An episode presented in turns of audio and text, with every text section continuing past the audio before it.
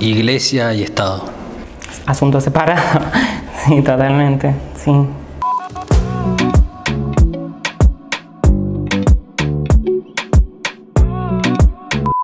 Bueno, bienvenida Maya, muchas gracias por venir a charlar un rato con nosotros. Así que bueno, la idea es que nos cuente un poco toda tu, mirada en general de, de lo que es San Luis y la política. Muchísimas gracias por la invitación.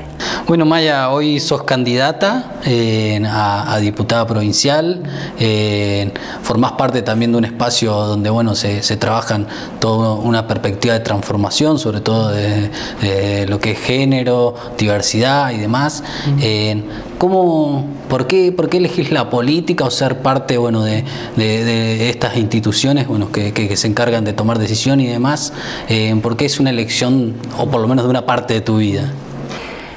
Personalmente, bueno, primero que también obviamente con respecto a lo que decía de la candidatura, estoy muy agradecida también al proyecto provincial y al PJ de, la provincia de San Luis por, por, haberme tenido en cuenta. Obviamente es la primera vez también que conformo una lista, una candidatura. El año pasado también tuve la oportunidad de ser eh, autoridad del PJ, eh, también, que, que también yo lo noto como un reconocimiento. En este caso soy candidata a diputada provincial suplente Em, de la lista Fuerza San Luis por el departamento de Pueyrredón. Y la verdad que obviamente que estoy muy agradecida con esa oportunidad que me, me ha dado el partido, la dirigencia y también eh, obviamente el gobernador que es el líder también eh, nuestro conductor del PJ provincial y de todo el proyecto provincial, de haberme dado esta oportunidad y también lo siento así como eso, como un reconocimiento de ese trabajo y a esa, a esa militancia que una viene llevando hace muchos años, eh, no solo individualmente, sino también colectivamente junto a otras compañeras militantes peronistas, referentes, feministas, transfeministas. Y con respecto a la segunda parte que me decías de cómo he elegido esa cuestión, no sé si lo he elegido, se ha dado. Eh, se ha dado, eh, pero obviamente si hoy me preguntas si lo elijo, te digo que sí. Me siento muy cómoda también en, el rol social, en el activismo, en la militancia, en tener una participación política. También creo que es necesario para las transformaciones sociales. Em, no me imagino de, otro lugar, no me imagino desde mi casa quejándome de las cosas que no me gustan y no haciendo nada para modificarlo. Entonces eh, me fue llevando, yo creo que también eh, ser una persona LGBT, una persona trans, es también un acto de militancia diario, eso también lo trato de destacarlo siempre y hablarlo con mis compañeras, que desde el momento que elegimos, eh, decidimos también y, vamos por, nuestra autopercepción, también es, es, un, es una decisión política que tomamos día a día al salir a la calle y enfrentar por ahí los, los mandatos sociales, los estereotipos y, y el sistema que por ahí no nos hace tan difícil eh, la participación en los distintos espacios. Entonces, bueno, creo que naturalmente eh, vengo militando hace muchos años, desde que soy muy chica, 14 años, sin darme cuenta, y un tiempo hacia atrás empecé a reconocer ya la militancia y empecé como a involucrarme más y la verdad que me, me siento muy cómoda y es algo que, que, disfruto mucho también el activismo y la militancia. Cuando vos decís sin darme cuenta, mm. ¿por qué?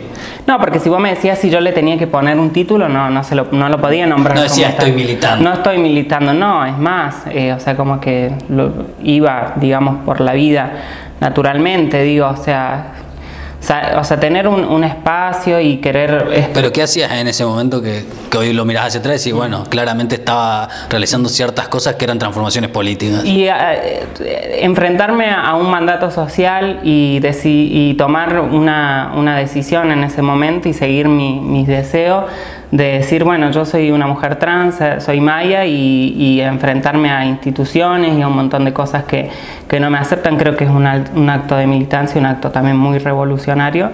Por lo menos en esa época también más, que no existía ni ley de identidad de género, nada, entonces eso no lo identificaba como un acto de militancia y no, y no, lo, no lo materializaba, digo, o sea, no, no tomaba esa fortaleza y, y en su momento lo hacía como muchas veces creo que también nos enseñan de, tener una, idea muy individual, eh, de siempre como asegurarme de querer yo, mejorar mis cuestiones, eh, lo que tiene que ver con mi identidad, digo, o sea, más que todo eso, mi construcción de mi identidad y no pensándolo como algo más colectivo con, compañeras también que estaban en, en, el mismo momento y que ahí si hubiera identificado ese momento, creo que hubiera participado en organizaciones y demás durante mucho tiempo antes, si bien hace ya mucho que lo vengo haciendo, pero te estoy hablando de 14 años. También a los 14 años no me podía dar mucho cuenta de muchas cosas, simplemente hacía. Eh, pero bueno, creo que desde ese momento eh, empecé ya a militar sin, sin darme cuenta, digo, empecé a hacer como como actos eh, también de participación y de visibilización sin hacerlo colectivamente dentro de una organización. Simplemente siendo, es, es un acto de militancia también, que, que, mucha gente no lo hace y bueno, también que tiene sus dificultades. Eh, ¿Cuándo, haces este clic que vos decís? Bueno, era individual, porque es lógico, una construcción de, identidad individual primero.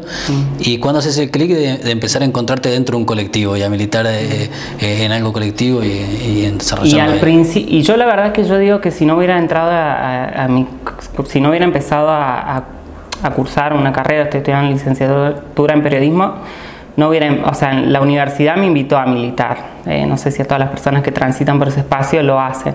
De hecho, estuve en la JUP y también empecé en ATA en ese momento también, pero creo que eso también me, me ayudó. Me parece que la, la información es poder y eso creo que es re importante, la formación y, y, también conocer, reconocer la historia, reconocer también que las, las, conquistas no son individuales, que son colectivas, que son hechos históricos.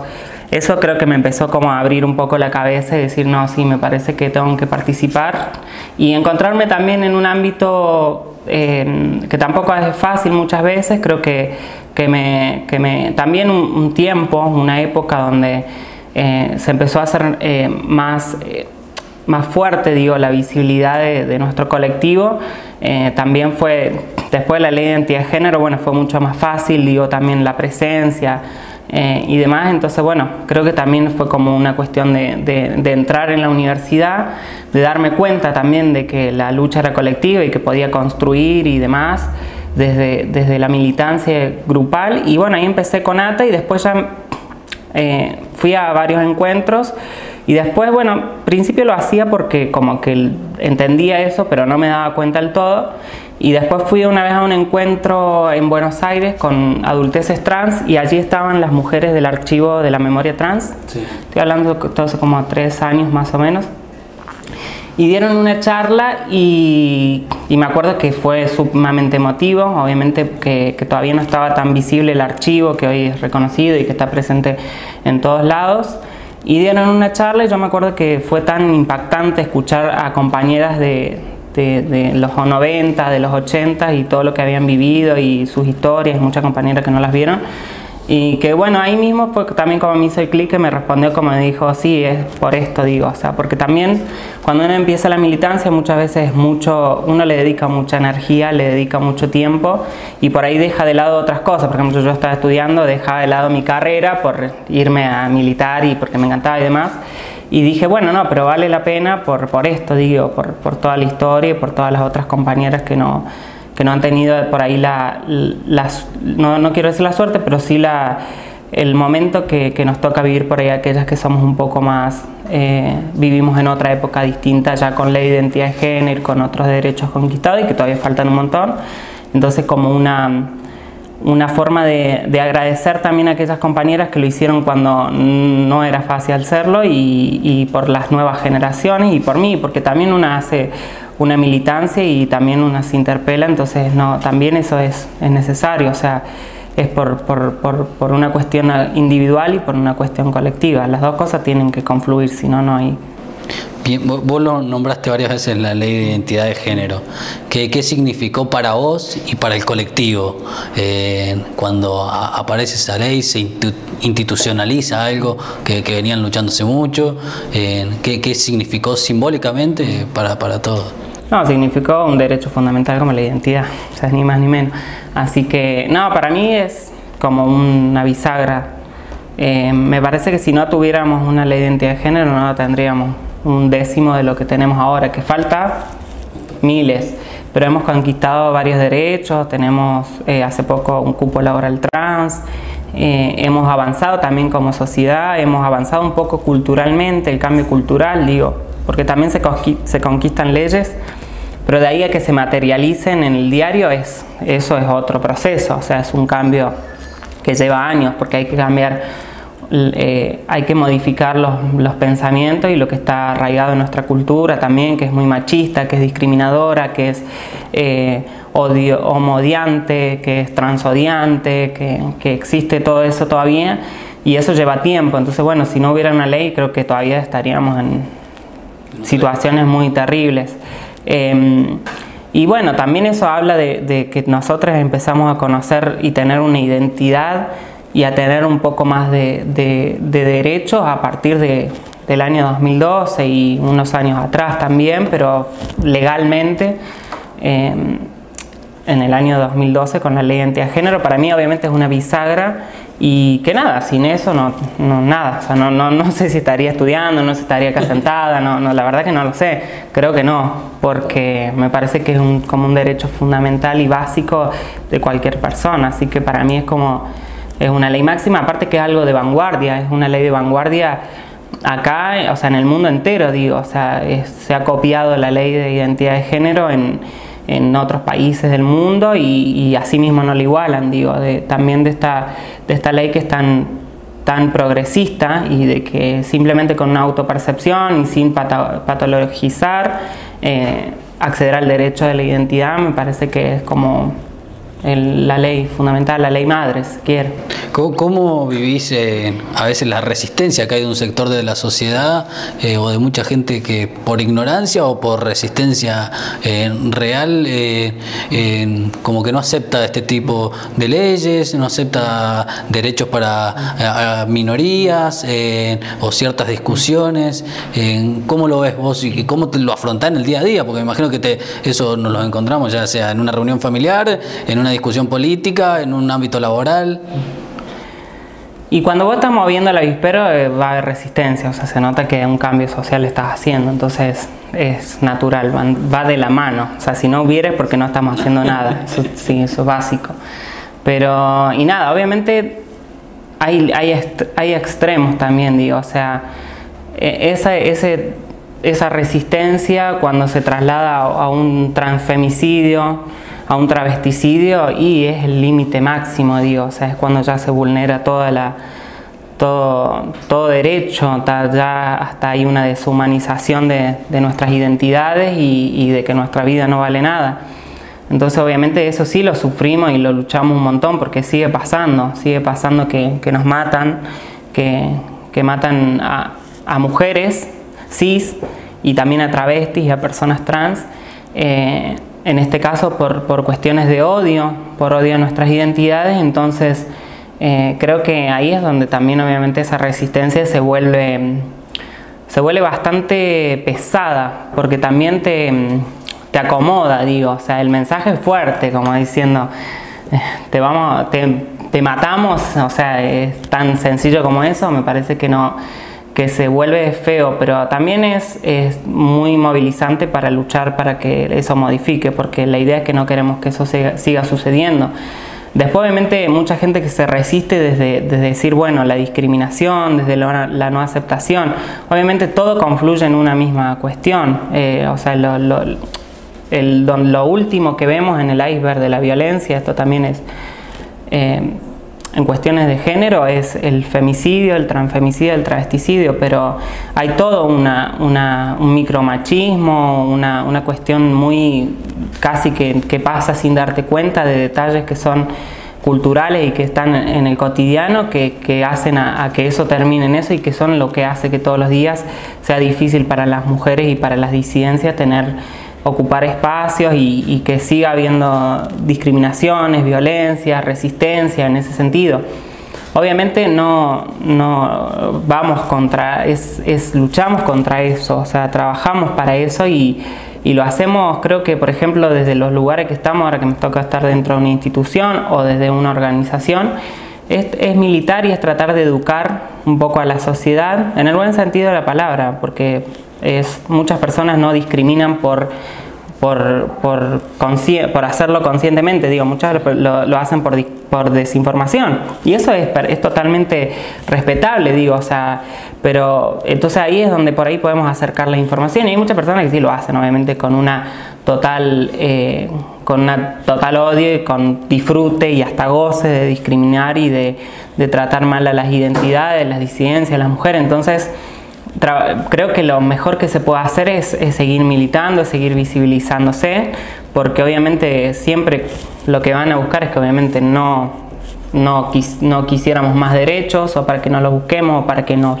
no, sé, no nos visibilicemos y, y nada, me parece que todo lo contrario, es como que con más razón tenemos que visibilizarnos, con más razón tenemos que tener una unión, una, lucha colectiva, saber que estamos entre las compañeras, los compañeros, las compañeras, eh, acompañándonos y que obviamente vamos a estar siempre, digo, eh, cuidándonos. Me parece que esa es también una manera de, poder eh, militar y de poder luchar contra esa resistencia que, también nos, nos pasa, ¿no? Vos eh, ocupás como dos lugares clave, uno la política, la militancia, y otro estudias periodismo y sos comunicadora, trabajás en los medios de comunicación, has trabajado, has pasado por ahí. Eh, ¿Qué mirada tenés respecto a eso ahora de los travesticidios, los transfeminicidios, los femicidios? Eh, ¿cómo, has visto que, se aborda? ¿Está cambiando eso? Eh, ¿Se cuenta también, se visibiliza aparte de los medios? ¿O, está todo bastante lento cómo se va abordando ahí? ¿O el recambio generacional promete algo distinto o no? Yo creo que estamos eh, en un momento también de, muchas transformaciones sociales. Me parece que de un tiempo hasta acá, digo, desde que empezó obviamente esta, esta última ola, estamos en transformaciones sociales eh, muy fuertes y donde hemos ocupado un montón de espacios y donde hemos avanzado un montón, donde hemos logrado ocupar espacios, que yo pueda ocupar un espacio y tener un, poder de decisión, es un avance, digo, no porque sea yo, sino porque hay una, persona trans, como hay otras personas trans también que están ocupando y que, que por suerte cada vez estamos teniendo como mayores reconocimientos, mayores espacios, porque también es necesario hacer esa, esa esa transformación y es bueno que quienes puedan dar un, punto de vista distinto sean las personas que lo han habitado. Digo, o sea, si vamos a hablar de, la vida de una persona trans que va de los 35 a los 45 años, sabemos que, que eso, ¿quién puede? No, no esperamos que una persona cis hable por nosotras o por nosotros. También hablo de los varones trans porque también son personas que, que sufren mucho la discriminación, la violencia y también hay un montón de cuestiones que, hacen que tengamos eh, probabilidades de, vida tan difíciles, que suframos tanta discriminación y tanta violencia. Entonces, bueno, que tengamos esos avances son inmensos, digo, te estoy hablando también desde la perspectiva de, las disidencias y las mujeres y las disidencias que ocupemos esos espacios, también las juventudes, ahí también meto, me meto como, porque también tengo 29 años y tener ese espacio es también un, un rol importante, ¿no? Porque hay como varias cosas, como si quisiéramos sumar un, un, heterosis normado, diría, es, es, mujer, es trans, es joven, o sea, nada, o sea, hay que, no se merece nada, digo, o sea, si hubiera esa perspectiva que existe, digo. Pero que esos son grandes avances. Obviamente el cambio cultural que necesitamos es histórico y necesitamos un tiempo para que la sociedad se transforme. Entonces es importante hacer hincapié en eso, en que hay que atender las urgencias, estar presente cuando suceden las necesidades, que se trata de hacer lo mejor posible, obviamente siempre, y hay que estar presente también en hacer el cambio cultural, porque ese es el que vamos a ver de acá más adelante, que tal vez no lo podemos visibilizar ahora, pero que lo vamos a ver de acá unos años, por ahí no lo llegamos a ver nosotras y nosotros también, pero bueno, por lo menos estuvimos en ese proceso que, se nota, se nota. Yo tengo la posibilidad de, ir a dar capacitaciones, estamos con eh, lo que es la ley Micaela y capacitaciones también de sensibilización para, el colectivo de, sensibilización de, las disidencias sexuales. Y hemos ido a escuela y la verdad que escuchar a los pibes tienen una tienen otra cabeza, tienen otra, otra otra manera de ver el mundo, otra manera de ver la vida. Y eso la verdad que es muy esperanzador, obviamente, ver que la sociedad ya hay una generación que ya viene con otro chip, nos alivia un montón el camino, digo. Hay toda una generación que hay que, seguir eh, capacitando, enseñando, sensibilizando, acercando información, eh, para que eso cambie, ¿no? Entonces creo que es eso, también es como trabajar fuertemente en el cambio cultural que que es necesario porque así también se ve, porque yo lo he vivido y lo he sentido, es, te puedo decir que no es lo mismo un San Luis de ahora que un San Luis de cuando yo tenía 17 años, 16, eh, no es lo mismo ahora. Entonces ese cambio cultural yo puedo dar fe de eso y que la militancia y la lucha y las compañeras y quienes han estado en organizaciones y en, lugares de toma de decisión, en instituciones que han contribuido a eso, ha servido. Obviamente falta un montón, o sea, si yo te tengo que hablar de las cosas que nos faltan en nuestro colectivo trans, hay demandas históricas que todavía faltan, pero bueno, estamos en ese camino y me parece que es importante que, que sigamos también trabajando por, por lo que falta y, pensando en ese cambio cultural que me parece que es lo que un día va a dejar de, va a dejar de ser natural, eh, va, va, a ser natural, digo, y no va a ser necesario, por ejemplo, que hoy la Secretaría ha tomado una política pública este año, que es la Escuela Transformar, para las personas travesti trans. Y, esa escuela es necesaria porque no hay una, una, inclusión real, fácilmente llegable a una escuela, pero no la hay por lo que te digo yo, porque muchas veces hay intenciones, pero hay muchas cuestiones que hay que cambiarlas con el tiempo, digo, y que no llevan de un día para el otro. Entonces, informar. Entonces, ¿qué hacemos? hacemos hicimos un protocolo junto a la universidad, la Facultad de Psicología, y salimos a darlo a todas las escuelas, de cómo es el abordaje de personas trans e eh, disidencias sexuales en las escuelas, para que esas, esas, generaciones que están ahora en las escuelas puedan eh, seguir ahí y terminar sus estudios. O sea, como que sigan en la escuela, en todas las escuelas como tiene que ser. Y hay una generación de adulteces trans que no ingresaron a la escuela pero porque no tenían ni la posibilidad de llegar a la puerta o porque tampoco tenían una identidad que se les fuera a respetar. Entonces toda esa generación hay que hacer una reparación, hay que hacer una política pública y por eso sale una escuela transformar, porque hay una necesidad urgente que no, se ha, no ha sido vista por muchos años y, por, y, también es estadístico, o sea, es la mayoría, el 80% no ha terminado el secundario de las mujeres trans, entonces de las adulteces trans, entonces hay una, una política que hay que sostener y, seguir trabajando, como te digo, en paralelo, en que aquellas nuevas generaciones, que hoy yo conozco un montón de pibas, de pibes, de, pibes, eh, disidencias sexuales que hoy transitan sus escuelas y con todo el apoyo de los directores y eso también se nota. Cuando hay alguna problemática existe una secretaría entonces se comunican directamente con eso. Hay hay necesidad de abordarlo, no, no es la expulsión como era antes, o sea, no, cuando algo no cuadraba muchos años atrás, te ibas, o sea, te vas, te expulsaba el sistema. Ahora no, es como que, ah, bueno, tenemos esto, no sabemos qué hacer, se comunican con la Secretaría de la Mujer, Diversidad y Igualdad que existe ahí y se, se trata de abordar de la mejor manera.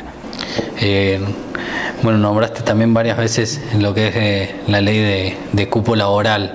Eh, ¿Cómo está hoy aplicándose? ¿Es un proceso que, demora o que, hay, que acompañarlo ahí de la militancia también? Porque las leyes se, sancionan, pero después de aplicarlo, bueno, tiene todo. No, con la militancia para mí hay que acompañarla, obviamente, porque todo, o sea, hay que cuidar los derechos, porque encima los tiempos que vivimos no nos aseguran nada, digo, y hemos visto ejemplos en otros lugares del mundo y pasa y nos ha pasado acá también, digo, o sea, tuvimos cuatro años de retroceso en materia de derechos con el macrismo, eh, después de venir dando muchos pasos agigantados, entonces eh, los derechos también se cuidan, o sea, no simplemente se conquista, se cuidan y también se, les hace la guardia y se lucha porque se ejecuten realmente.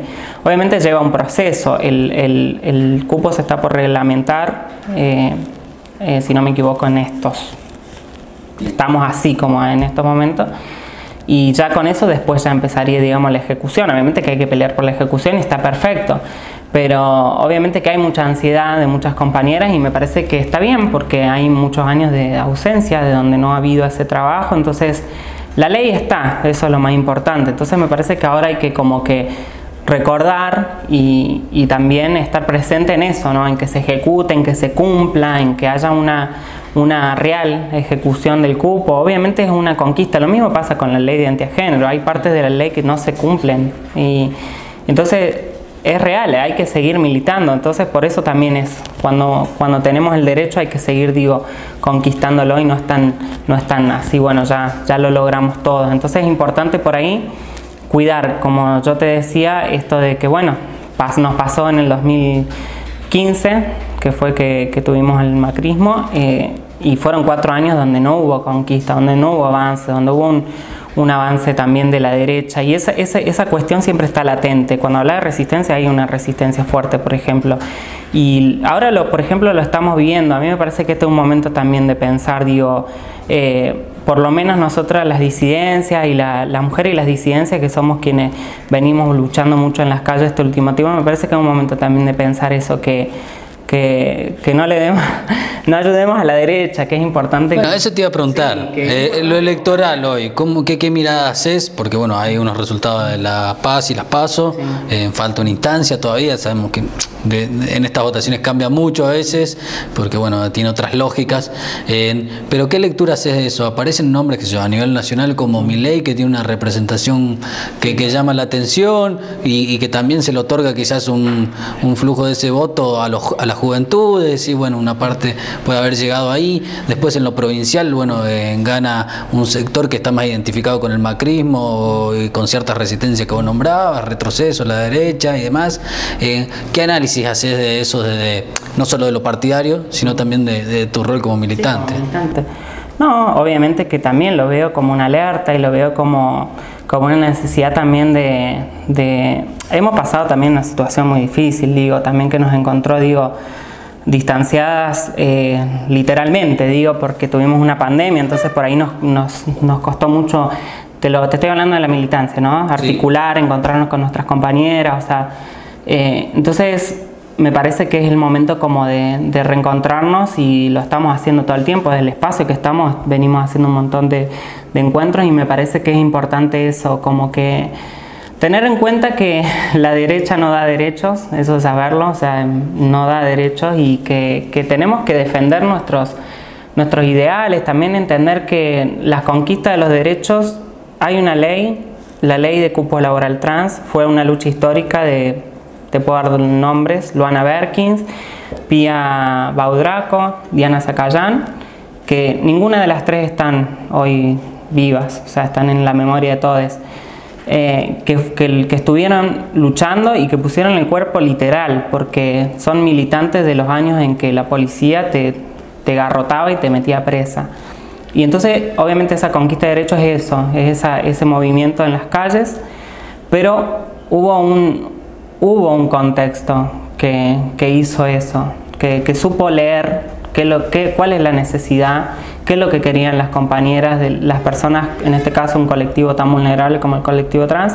Entonces supo ver eso y a su vez ejecutó una política. Entonces, en ese sentido, nosotros, nosotras somos consecuencia de esas cosas. O sea, no, no, no podemos pensar, digo, que da lo mismo quien esté. No, no es lo mismo estar, tener a mi ley, como decís vos eh, no es lo mismo, no es lo mismo para las juventudes, no es lo mismo para las disidencias, no es lo mismo para las mujeres.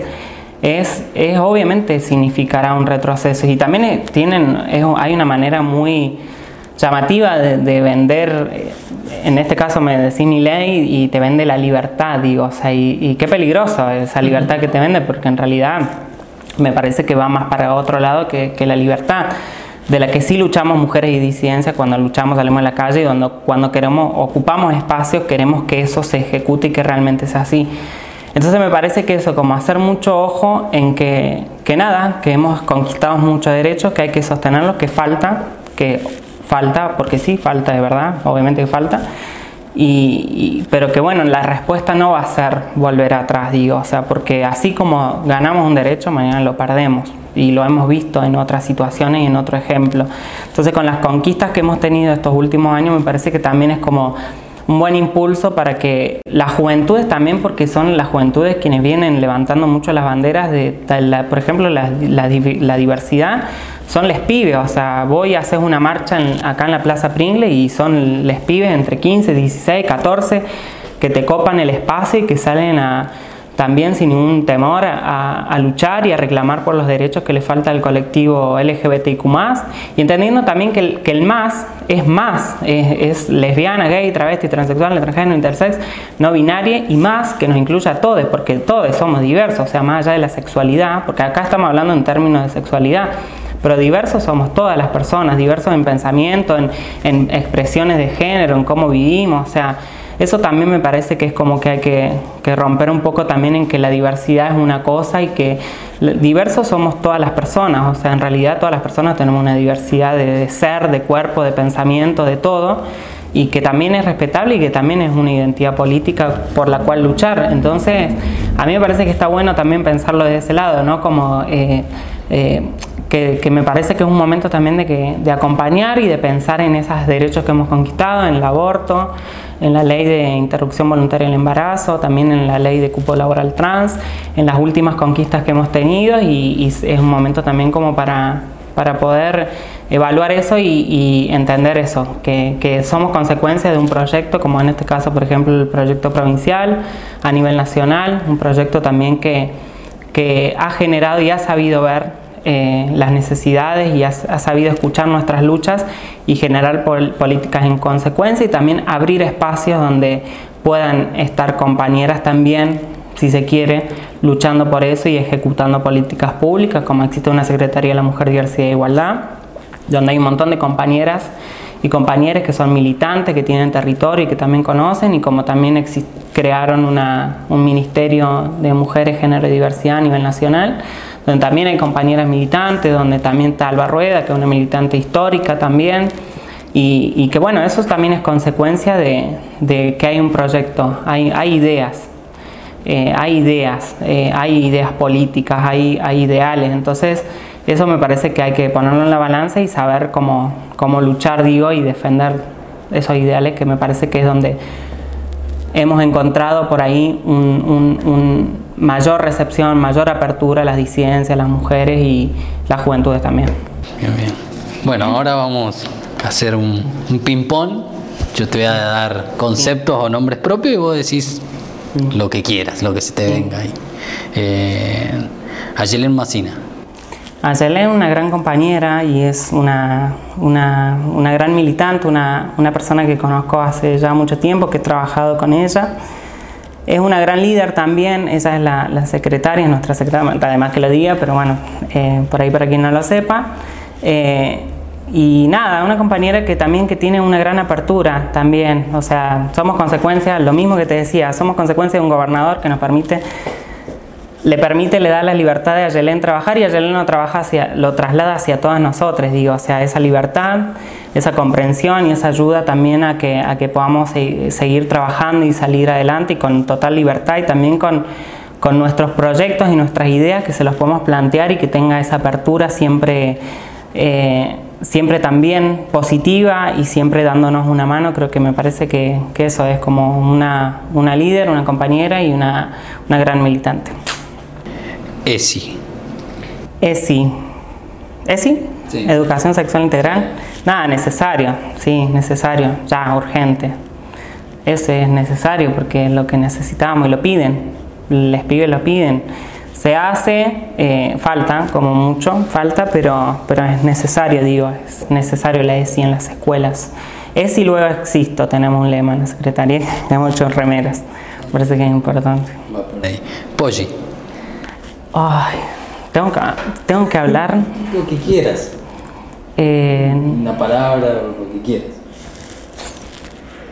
Nada, nada, nada, me parece que no, nada, no, todo bien, ¿no? pero para mí no, no representa, no representa nada, y más de, de la perspectiva que miramos nosotros la vida, digo, eh, me parece que no, no, no es la palabra. Eh, legalización de la marihuana. Creo que sí, me parece que es necesario, sí.